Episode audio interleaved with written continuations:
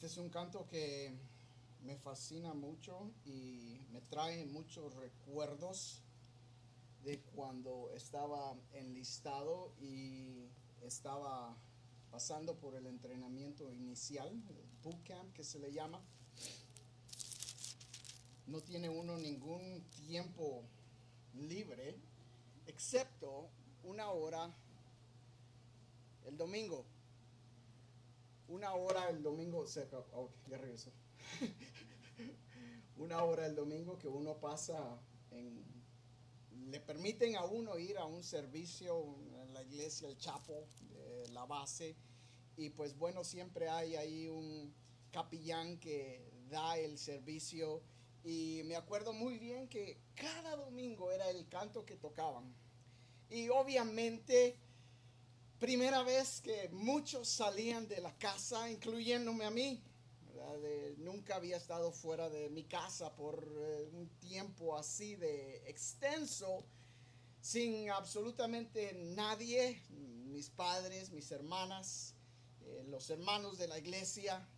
Por primera vez yo estaba solo y me sentía solo.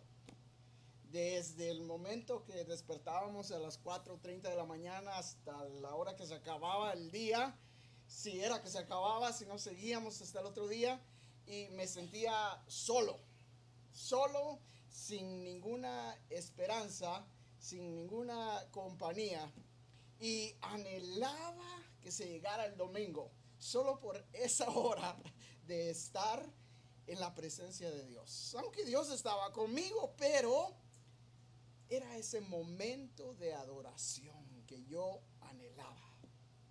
Y por tres meses eh, duró ese entrenamiento y no hubo ningún domingo que no anhelara estar en ese tiempo de adoración. Y en esta noche vamos a ver cómo Jacob tuvo una experiencia similar, diría yo. Nosotros hemos tenido experiencias similar a las de Jacob, en donde él se encontró solo absolutamente sin nadie ni nada en su vida. Pero Dios tuvo que quitar todo esto para tratar con el corazón de Jacob. Y debo de advertirle y debo de decirle que normalmente le damos una mala fama a Jacob. ¿Verdad? Tiene una mala reputación. Jacob siempre lo vemos como el tramposo, el mentiroso, el engañador, el usurpador. Pero tomó tiempo para que Jacob de verdad aprendiera a confiar en Dios y poner su fe en el mismo Dios que no solo su padre Isaac había puesto su fe, sino su abuelo Abraham. Y como consecuencia Dios confirmó la promesa que les había dado a su abuelo y a su padre en la vida de Jacob. Y es un, eh, en realidad, un, eh, ¿cómo se dice? Character, una persona, una, una persona con la cual a veces nos podemos identificar porque es muy humano. Hay un, ah, un escritor, se llama P.F. Chang, me parece, em, dijo, dijo algo, no, no fue P.F. Chang, se me olvida quién fue que dijo, pero dijo, Ah, Jacob es un héroe que no fue muy héroe. es un héroe que pocas veces lo vemos como un héroe. Pero el simple hecho que Dios lo usó para que la nación de Israel fuese formada es un privilegio enorme. Hasta este momento Israel, la nación, no existía. No existía el pueblo hebreo, Abraham creemos que vino de las regiones de Siria, así es de que técnicamente era sirio. Pero Isaac fue el descendiente de Abraham y a través de Isaac vino Jacob, del cual Dios después va a cambiar su nombre a Israel. Y de ahí viene la nación de Israel. Y es interesante pensar en eso porque no debemos de pensar en estos eh, hasta el momento como judíos, porque no son judíos todavía. todavía son gentiles. No han sido apartados, no han sido llamados. Y eso es interesante pensarlo. Y dice la palabra de Dios, regresamos al capítulo 27 al 41 para el contexto de lo que veremos esta noche. Y dice, y aborreció a Saúl a Jacob por la bendición con que su padre le había bendecido. Y dijo en su corazón, llegarán los días de luto de mi padre y yo mataré a mi hermano Jacob. Y fueron dichas a Rebeca las palabras de Saúl, su hijo mayor. Y ella envió y llamó a Jacob, su hijo menor, y le dijo, He aquí, Esaú tu hermano se consuela acerca de ti con la idea de matarte. Ahora pues, hijo mío, obedece a mi voz.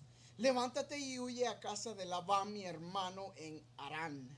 Y mora con él algunos días hasta que el enojo de tu hermano se mitigue, hasta que se aplaque la ira de tu hermano contra ti y olvide lo que te le has hecho. Yo enviaré entonces y te traeré de allá porque ¿por qué seré privada de vosotros ambos en un día? Y dijo Rebeca a Isaac, fastidio tengo de mi vida a causa de, las hijas de Et. Si Jacob toma mujer de las hijas de Et, como estas de las hijas de esta tierra, ¿para qué quiero la vida? Entonces Isaac llamó a Jacob y lo bendijo y le mandó diciendo, no tomes mujeres de las hijas de Canaán levántate, ve a Padam Aram, a casa de Betuel, padre de tu madre, y toma allí mujer de las hijas de Labán, hermano de tu madre, y el Dios omnipotente te bendiga y te haga fructificar y te multiplique hasta llegar a ser multitud de pueblos, y te dé la bendición de Abraham y a tu descendencia contigo para que heredes la tierra en que moras que Dios dio a Abraham. Así envió Isaac a Jacob, el cual fue a Padam Aram, a Labán, hijo de Betuel, arameo, hermano de Rebeca, madre de Jacob y de Esaú. Vemos que Rebeca quiere cuidar de su hijo, de su favorito. Si nos acordamos, Isaac tenía favorito Esaú y Rebeca tenía de favorito a Jacob. Bueno, Rebeca quiere salvar la vida de Jacob y en vez de tratar de, de amar a Esaú y de arremendar la relación entre hermanos, Rebeca escoge mandar a Jacob que se vaya a la tierra de donde ella es, de Padam Aram, a su descendencia, a su padre, con su hermano Labán. Y mi amado hermano, eh, no cabe duda que Rebeca tenía una idea en su mente. Vete por algunos años y yo mando a llamarte. Esta es la última vez que Jacob ve a su madre. Cuando regresa ya años después, con familia, hijos, nietos y todo, todo lo que tiene regresan en paz. Ya su madre ha muerto. Y mi amado hermano, yo veo un, eh, de verdad, un error grande en nosotros a veces como los padres. ¿Sabe usted que a veces nosotros tratamos de cuidar a nuestros hijos de tal manera que los queremos eh, eh, encerrar y protegerlos de todo lo que los podría lastimar? Cuando en realidad debemos de darnos cuenta algo. Nuestro deber no es de cuidar a nuestros hijos y de protegerlos del mal. Es de entregarlos en las manos de Dios y de educarlos e instruirlos en el camino de Dios. No me malinterprete. No estoy diciendo que no debemos de cuidar de nuestros hijos. Estoy diciendo que no debemos de preocuparnos por guardarlos de tal manera que, ay no, que aquí te van a hacer algo, ay no, que aquí te van a hacer algo, que, ay que aquí, allá. Mis amados hermanos, cuando el temor de Dios llegue al corazón del niño y ese niño crezca joven, como dice la palabra, no se apartará de la palabra que ha aprendido. Instruye al niño en su camino y aun cuando fuere viejo, no se apartará de él. Esa es una promesa. Y nosotros debemos de confiar en eso, pero como padres a veces somos como Rebeca. Vete allá donde tu tío para que no te pase nada.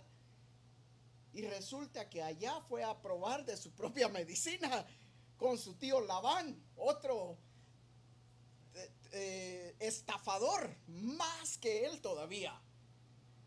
Le salió el tiro por atrás.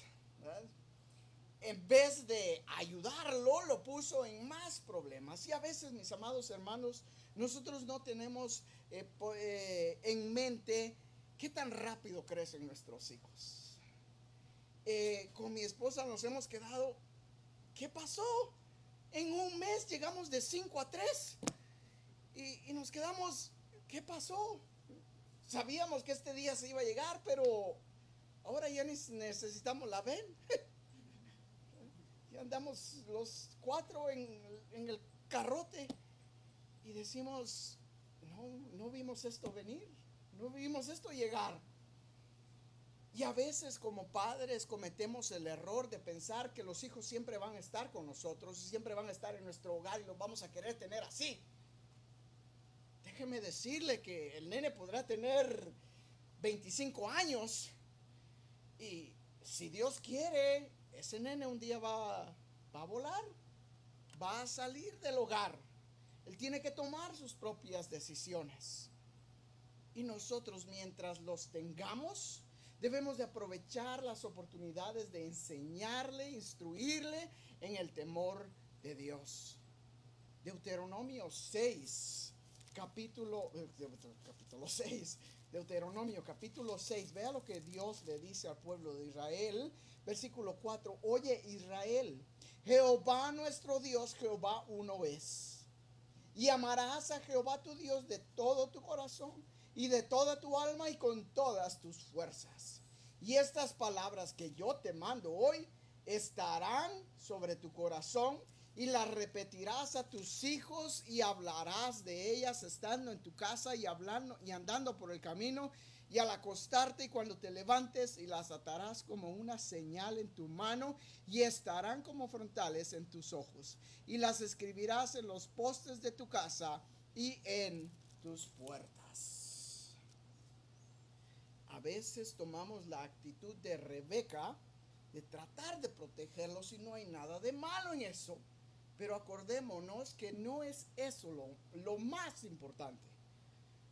Lo más importante es que ellos conozcan a Dios. Cuando a veces estamos comiendo nosotros en la mesa y estamos hablando de, la palabra de Dios, de un versículo, un pequeño eh, una pequeña meditación que tengo ahí con los, con los varones. Y de repente viene ah, una de las hijas y viene y pregunta y estamos hablando de la venida de Cristo. Y les digo, puede ser hoy, hijos, puede ser hoy. Y dice mi hija, dice, ¿qué, ¿qué, va a pasar? Y se queda el pequeño y le dice, Jesús viene, como quien dice, ¿qué, más? ¿Qué más va a pasar? La venida de Cristo. Ya ellos ya saben. Y me gozo de escuchar esa certeza en el corazón de ellos. Pero no son los pequeñitos los que me preocupan ahorita. Son los más grandes que están siendo influenciados por el mundo. Y como padres, nos es difícil soltarlos y confiar en Dios. Aquí Rebeca debió de haber confiado que la promesa de Dios se iba a cumplir en la vida de Jacob. Sin embargo, no fue así.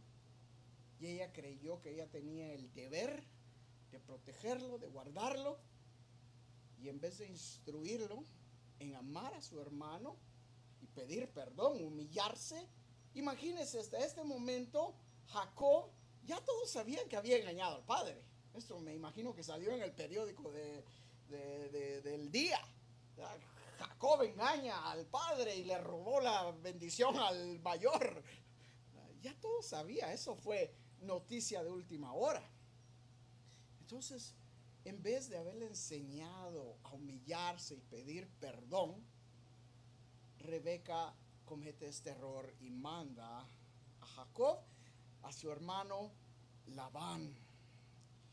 Sabemos que Isaac toma esta oportunidad para recordarle una vez más la bendición que le pertenece a Jacob. Yo creo que ya Isaac ya se había dado cuenta y dijo, bueno, pues ya, ya que otra me queda, pues Dios lo va a bendecir, Dios lo va a bendecir. Ah, y versículo 6 dice, y vio Esaú como Isaac había bendecido a Jacob y le había enviado a Padam Aram para tomar para sí mujer de allí y que cuando le bendijo le había mandado diciendo, no tomarás mujer de las hijas de Canaán. Y que Jacob había obedecido a su padre y a su madre y se había ido a Padam Aram. Vio asimismo Esaú que las hijas de Canaán parecían mal a Isaac su padre. Y se fue Esaú a Ismael y tomó para sí por mujer a Maalat, hija de Ismael, hijo de Abraham, hermana de Nebaiot, además de sus otras mujeres. Esaú continúa tratando de agarrar una bendición y se da cuenta que Isaac le manda a Jacob que no tome hijas de Canaán. Y mis amados hermanos, podríamos pasar aquí tiempo en cuanto a lo que nos dice la palabra en segunda de Corintios capítulo 9, no suyáis, unáis en yugo desigual. Eso es Pablo hablándole a los hermanos de la iglesia en cuanto a no unirse con los inconversos. Y podríamos pasar tiempo hablando de las relaciones entre cristiano y converso. Pero ya lo hemos hablado y no lo voy a hacer porque quiero enfocarme más en la segunda parte. Pero creo que cabe muy bien el recordatorio para los que aún no han eh, encontrado esa pareja, confiar en Dios. No buscar ni siquiera en las primas. Me estoy hablando de otras iglesias. No me, no me malinterprete. si nosotros somos hermanos, entonces a veces dicen, pues ¿y estos quiénes son? Son primos. Estoy, no me malinterprete. No buscar fuera de nuestra, de nuestra iglesia o de la iglesia de Cristo. De lo contrario, estarán uniéndose en yugo desigual. Esaú pensó y dijo, bueno, si me voy aquí con las hijas de Ismael, todavía estoy en familia. Y así hay personas que andan hoy en día de iglesia en iglesia tratando de alcanzar una bendición. Aquí me voy, aunque sea, bueno, católica, pero aquí me voy, es bendición. Al menos tiene temor de Dios. No, no caigamos en ese error. Versículo 10, no caigan, no. Salió pues Jacob de Berseba y fue a Arán. Y llegó a un cierto lugar y durmió ahí, porque ya el sol se había puesto y tomó de las piedras de aquel paraje y puso a su cabecera y se acostó en aquel lugar. Y soñó. Y he aquí una escalera que estaba apoyada en tierra y su extremo tocaba en el cielo. Y he aquí ángeles de Dios que subían y descendían por ella. Y he aquí Jehová estaba en lo alto de ella el cual dijo, yo soy Jehová, el Dios de Abraham, tu padre y el Dios de Isaac. La tierra en que estás acostado te la daré a ti y a tu descendencia. Será tu descendencia como el polvo de la tierra y te extenderás al occidente, al oriente, al norte y al sur. Y todas las familias de la tierra serán benditas en ti y en tu simiente. He aquí, yo estoy contigo y te guardaré por donde quiera que fueres y volveré a traerte a esta tierra, porque no te dejaré hasta que haya hecho lo que te he dicho. Y despertó Jacob de su sueño y dijo, ciertamente Jehová está en este lugar y yo no lo sabía. Y tuvo miedo y dijo, cuán terrible es este lugar. No es otra cosa que casa de Dios y puerta del cielo. Un sueño impactante. ¿Ha tenido algún sueño que le impacta a usted? Muchas de las veces quizás nos impactan más las pesadillas que tenemos que los sueños.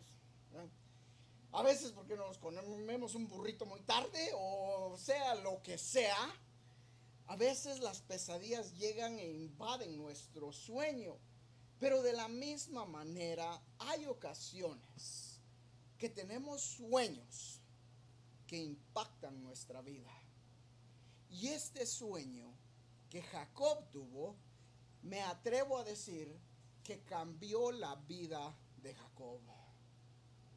He hablado con personas que dicen, pastor, Dios me dio un sueño y me dijo esto, me dio esto y me, reveló el otro. Y digo, bueno, gloria a Dios, hermano, porque Dios habla de diferentes maneras.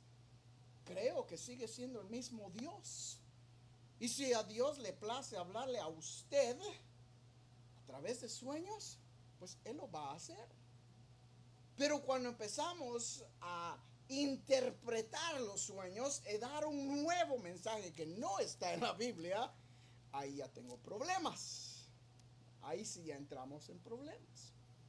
Pero Dios nos ha dado sueños a cada uno de nosotros.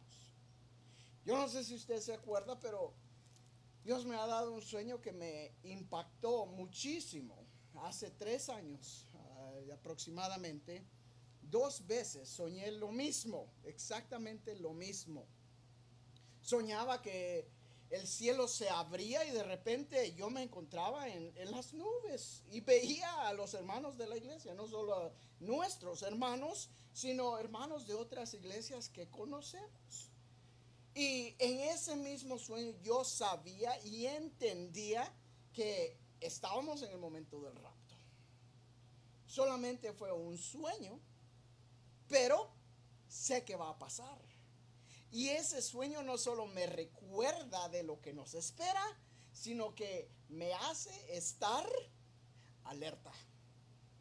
Me hace estar con los pies de punta o con la punta de los pies listo, porque en cualquier momento va a suceder.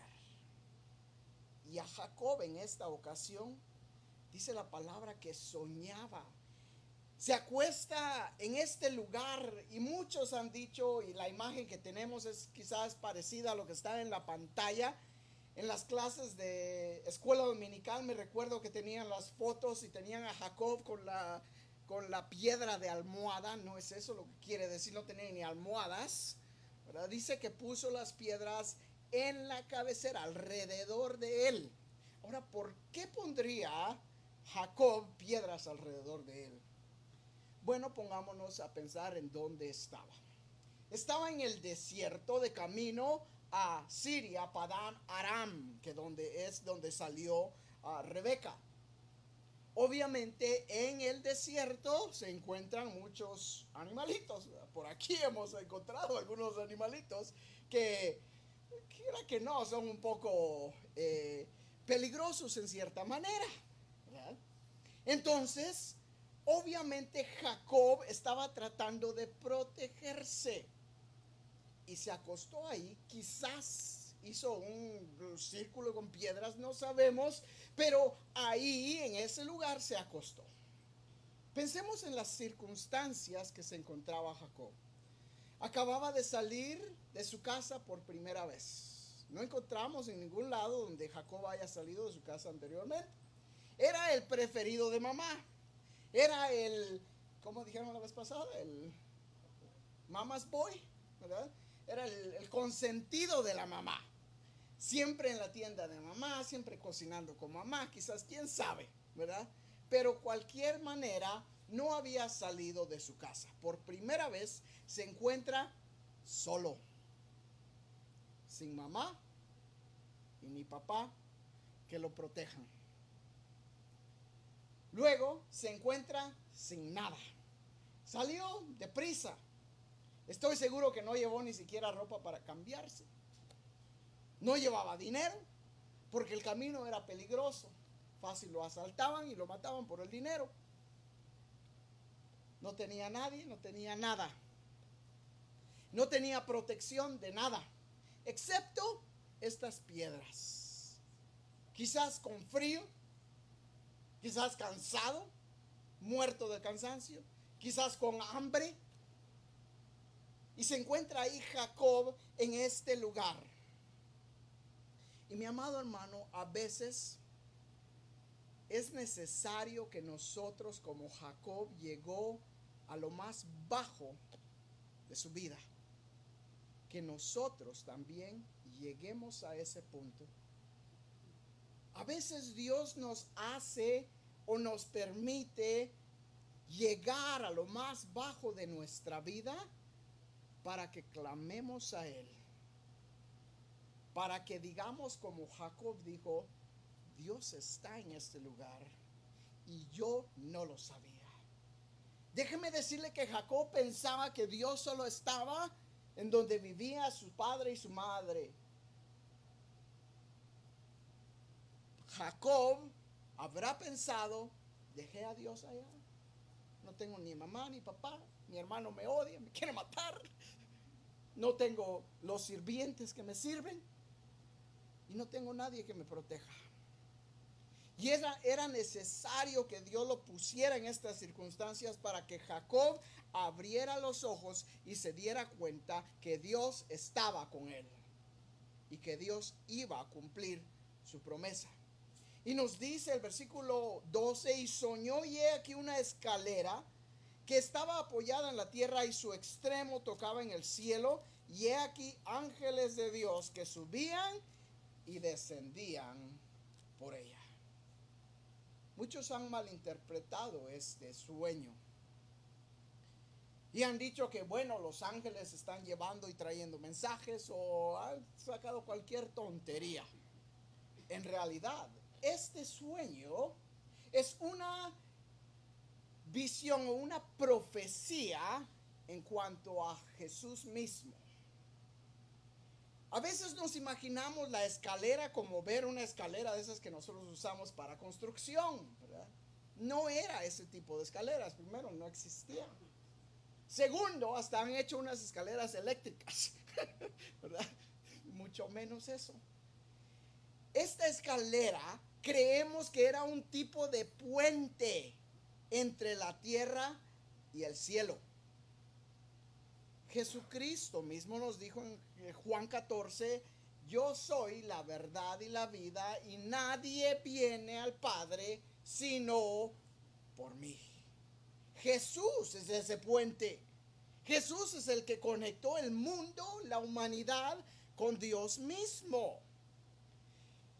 Y quiero que vaya conmigo a Juan capítulo 1 para que veamos lo que Jesús dice en cuanto a este mismo sueño. No pierdas lugar ahí de Génesis 28 porque vamos a regresar.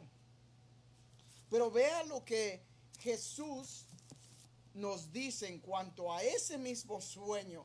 Está Jesús hablando o, llamando, juntando a sus discípulos todavía y llega Felipe y llama a su hermano um, Natanael y en el versículo 40 le eh, dice, le dijo Natanael, o perdón, el versículo 47, cuando Jesús vio a Natanael que se le acercaba, dijo de él, he aquí un verdadero israelita en quien no hay engaño. Wow. Y dice el versículo 48, le dijo Natanael, ¿de dónde me conoces? Respondió Jesús y le dijo, antes que Felipe te llamara cuando estabas debajo de la higuera, te vi. No cabe duda que ahí, bajo esa higuera, algo tuvo que haber pasado. Quizás una revelación. Quizás Natanael oraba por encontrar al Mesías como todos los demás judíos oraban. Quizás estaba en un aprieto Quizás estaba en un momento como el que Jacob se encontraba, solo, desamparado, desesperado, triste, sin ningún aliento. Y Jesús le dice, cuando estabas allá, yo te vi. Y Natanael le responde y le dice, respondió Natanael y le dijo, rabí, eres maestro. Él lo reconoce como el maestro. Dice, rabí, tú eres el Hijo de Dios. Tú eres el Rey de Israel. Y respondió Jesús y le dijo, porque te dije, te vi bajo de la higuera, ¿crees? Cosas mayores que estas verás. Y aquí está. Y le dijo, de cierto, de cierto os digo, que aquí adelante veréis al cielo abierto y a los ángeles de Dios que suben y descienden sobre el Hijo del Hombre. La escalera, mi amado hermano, es Jesús mismo.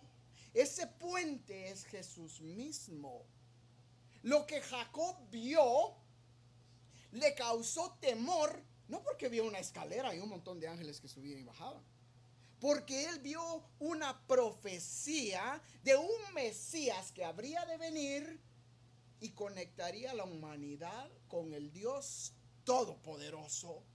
Y por eso fue que él dijo, esta no es más que casa de Dios. Dios de verdad está aquí y yo no lo sabía. Si Jacob no hubiera salido de su casa, nunca hubiera tenido este encuentro con Dios. A veces, mi amado hermano, vuelvo a repetir, Dios como que eh, sacude nuestras vidas.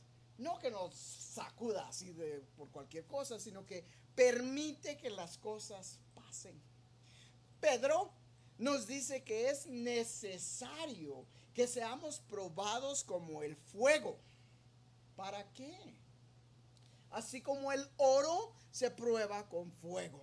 Entre más tiempo el oro pasa en el fuego, las impurezas salen a la superficie. ¿Y qué hace el, que hace eh, el oro, el, el o sea, la persona esa que trabaja en el oro, ¿qué hace?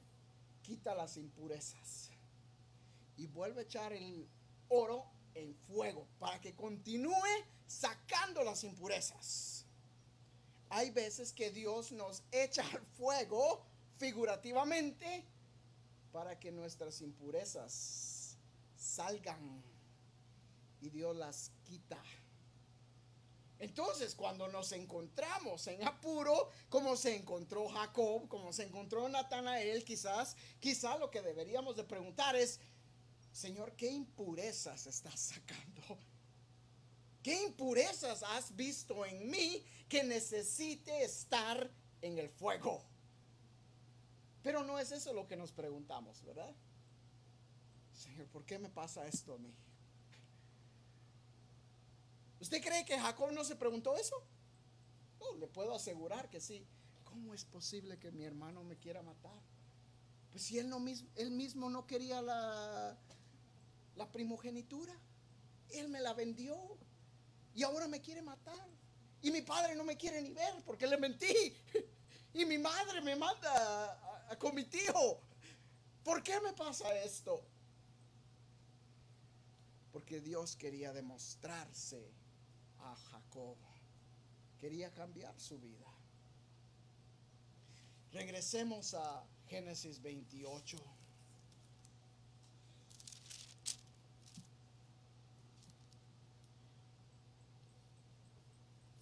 Versículo 18. Y se levantó Jacob de mañana y tomó la piedra que había puesto de cabecera y la alzó por señal y derramó aceite encima de ella. Y llamó en el lugar de aquel lugar Bet-El, quiere decir casa de Dios. Bet es la segunda palabra del alfabeto ah, hebreo y El quiere decir Dios, Bet-El. Aunque Luz era el nombre de la ciudad primero. una luz en el desierto. ¿Le gustó? Pasé pensando en eso mucho tiempo. E hizo Jacob voto diciendo, si fuere Dios conmigo y me guardare en este viaje, en que voy y me diere pan para comer y vestido para vestir, y si volviere en paz a casa con mi padre, Jehová será mi Dios. A principio parecía primera plana, ¿verdad? Qué lindo. Jacob haciendo un voto de consagración. Sí, pero es un voto condicional. Dice, si Dios me guarda, si Dios me eh, da todo lo que necesite, si Dios me trae con luz, si Dios me da esto, si Dios me da el otro, entonces va a ser mi Dios. ¿Cuánta gente ha escuchado usted y yo que vienen de camino, ¿verdad? Vienen de camino para acá, al norte, a un mejor, eh, eh, una mejor vida, Y le hacen todo tipo de promesas a Dios. Si me ayudas a llegar, que llegue con bien, que llegue sano, que llegue a salvo, y encuentre trabajo y que todo me salga bien, te voy a servir. Llegan y llegan bien. Y Dios les provee trabajo. ¿Y qué pasa? Y después, fácilmente, no es que, es que tengo que pagar lo que debía o que tengo que construir mi casa ya. Y empiezan a trabajar, trabajo, trabajo, trabajo, trabajo. Y se olvidan de la promesa. Se olvidan de la promesa que le han hecho a Dios. ¿Cree usted que Dios se complace con eso? Eclesiastés 5 nos dice muy bien. Cuando Dios hagas promesas, no tardes en cumplirlas, porque a Él no le agradan los necios. Cumple lo que prometes. Porque mejor es no prometer que prometer y no cumplir. Mi amado hermano, debemos de tener cuidado cuando abrimos nuestra boca. Siempre les digo, yo el problema que tengo es abro la bocota muy rápido. A veces me comprometo, digo, ay, se me olvidó que tenía compromiso. Pero, ah, sí, van, claro que sí. Ay, pero fíjese que tengo otro asunto. ¿Qué tal con el Señor? Ah, sí, Señor, te voy a servir. Ah, pero el trabajo, Señor, tengo que trabajar. ¿Qué vamos a hacer? Jacob hizo voto, pero fue un voto condicional. Y me fascina que el pacto de Dios con Jacob, con Abraham y con Isaac no fue condicional.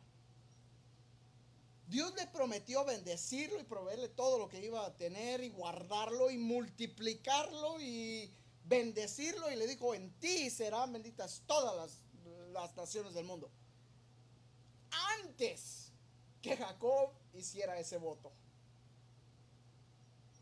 Mi amado hermano, ya Dios ha prometido que nos espera una recompensa hermosa en el cielo. Lo único que tenemos que hacer es llegar al fin. Permanecer fieles hasta la muerte. Y entonces os daré la corona de vida eso es todo lo que tenemos que hacer. ¿Vamos a sufrir en la tierra? Por supuesto. Jesús mismo lo prometió, dijo, en el mundo tendréis aflicción, pero confiad, yo he vencido al mundo. A veces tenemos temor, ¿verdad? Porque no sabemos lo que el futuro va a traer. Pero podemos estar seguros que en este mundo no tenemos nada seguro. Lo único que tenemos seguro no está aquí. Cosas que ojo no ha visto, ni oído ha oído, ni han pasado por la mente del hombre, son las que Dios tiene preparadas para nosotros. Y en esta ocasión, Jacob no solo hace este voto, sino por primera vez adora a Dios.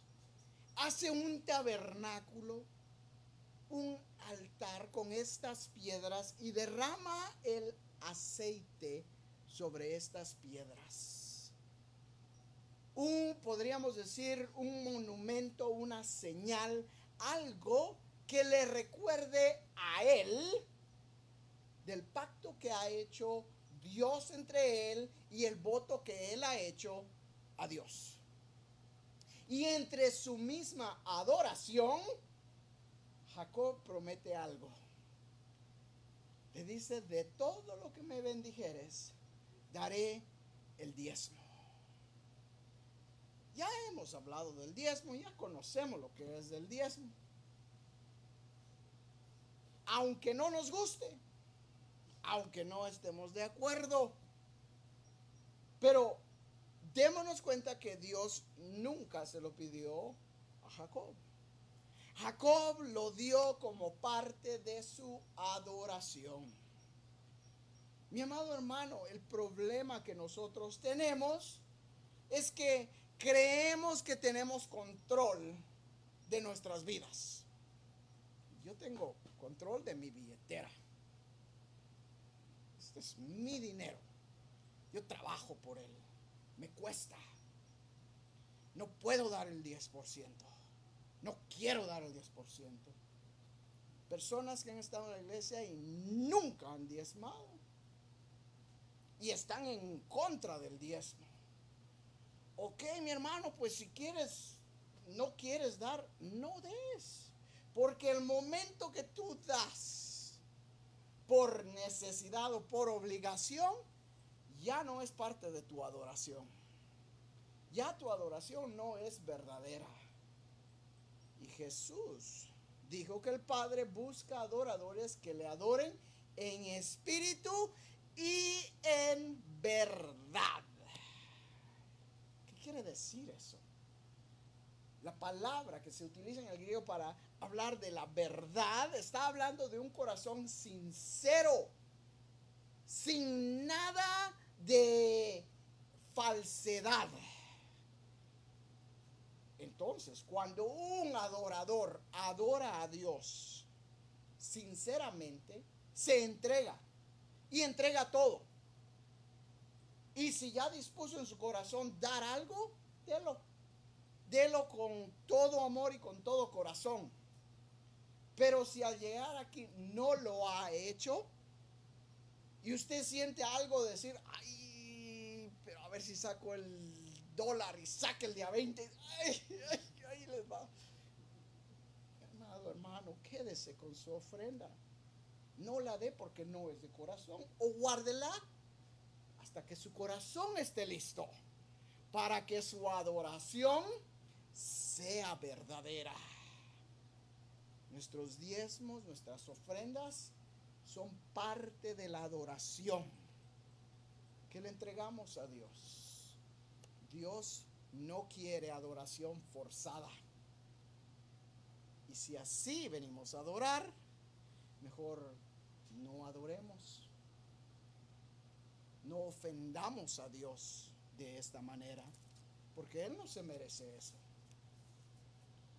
Sabemos que la palabra nos dice en 2 Corintios 9, cada quien dé como propuso en su corazón, no por tristeza ni por necesidad, porque Dios ama al dador alegre. ¿Y sabe cuándo la persona aprende a dar? Cuando ha llegado hasta lo más bajo de su vida. Así como lo hizo Jacob. Entonces Jacob se dio cuenta y dijo, de verdad que Dios está conmigo no está mi padre, está mi mami que me cocina y me, mete en la, cama todas las noches a los 78 años de vida. Pero Dios está conmigo. Incline su rostro y vamos a orar. Señor, cuán grande y cuán bello eres. Gracias por continuar siendo el Dios de Jacob, el Dios de Isaac, el Dios de Abraham. Tú eres el mismo y permaneces para siempre. Y Señor, aunque la promesa de Abraham, Isaac y Jacob no fue dada a nosotros, tú nos has hecho partícipes de una herencia aún más grande.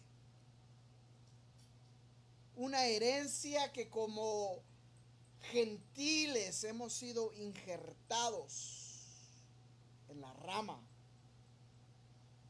para que nosotros también podamos ser parte de esa promesa. Gracias por amarnos de tal manera. Gracias por escogernos. Ayúdanos a permanecer fieles hasta el día que te veamos y que lleguemos a tu presencia listos y podamos entregar lo que nos pertenece a tus pies y reconocer que tú eres el que te lo mereces.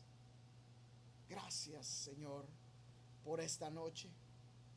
Guárdanos, llévanos a casa con tu paz, con tu bendición. Te amamos, Jesús. En tu nombre oramos. Amén.